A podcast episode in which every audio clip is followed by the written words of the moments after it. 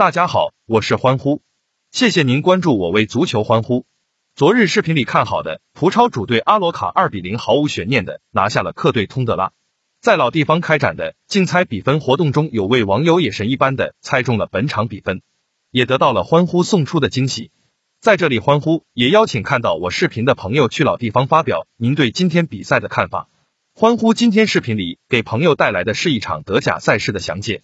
除了视频外，每天欢呼还有其他场次的分析会以文字分享的形式发出。在常聊天的地方搜索并关注我为足球欢呼即可获得今日其他场次比赛的文字解析。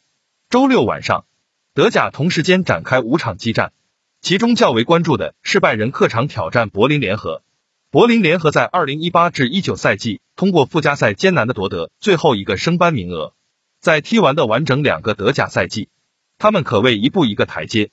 升上德甲的第一个赛季，柏林联合表现的非常老道，比降级区域多出双位数积分，排在第十一位的成绩结束赛季的比赛。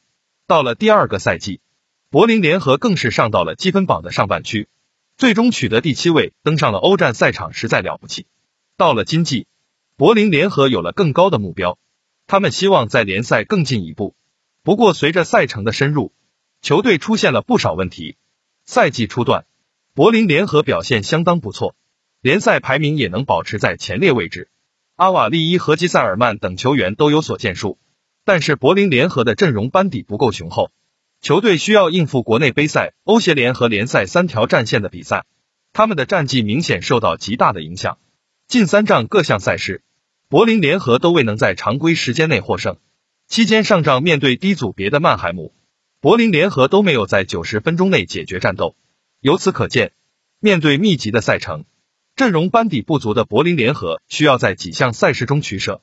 现阶段是将重心放在杯赛，还是联赛上需要主帅费舍尔去确定。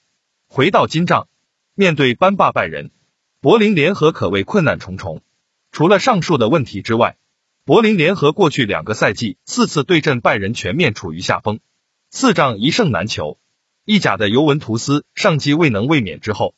拜仁成为目前五大联赛连续夺冠次数最多的球队，南大王已经连续九个赛季夺得联赛冠军，可想而知他们在德甲的统治力是多么的恐怖。到了今季，拜仁目标是依然没有改变，那就是向着十连冠进发。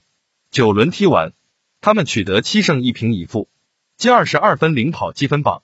不过身后有多特蒙德和弗赖堡等队的不断追赶，拜仁不能掉以轻心。球队仍需每分必争，保持着榜首的位置。虽然拜仁周中惨败给门兴止步德国杯第二轮，但今仗面对柏林联合，拜仁全取三分难度不大。一方面，拜仁实力超群，经济攻防两端继续展现统治级别的水准，均场入三点六七球和仅失零点八九球的攻防演出相当犀利。在新帅纳格斯曼的体系下，除了激活了萨内。穆勒、格纳布里和基米希等球员都有好的发挥，特别需要提到的就是莱万多夫斯基，这名波兰神锋的好状态已经持续了好几年。自二零二零年以来，他一共出战九十一场比赛，攻入了一百零一球之多。莱万一个人的入球比很多球会的总入球都要多，近两轮联赛就攻入三球。此番面对实力不如己队的柏林联合，欢呼相信在莱万多夫斯基的带领下。拜仁能够打穿柏林联合，朋友们可以把您对这场比赛的看法发布在评论区中。视频录制的较早，先在这里给朋友们明确一下比赛的方向。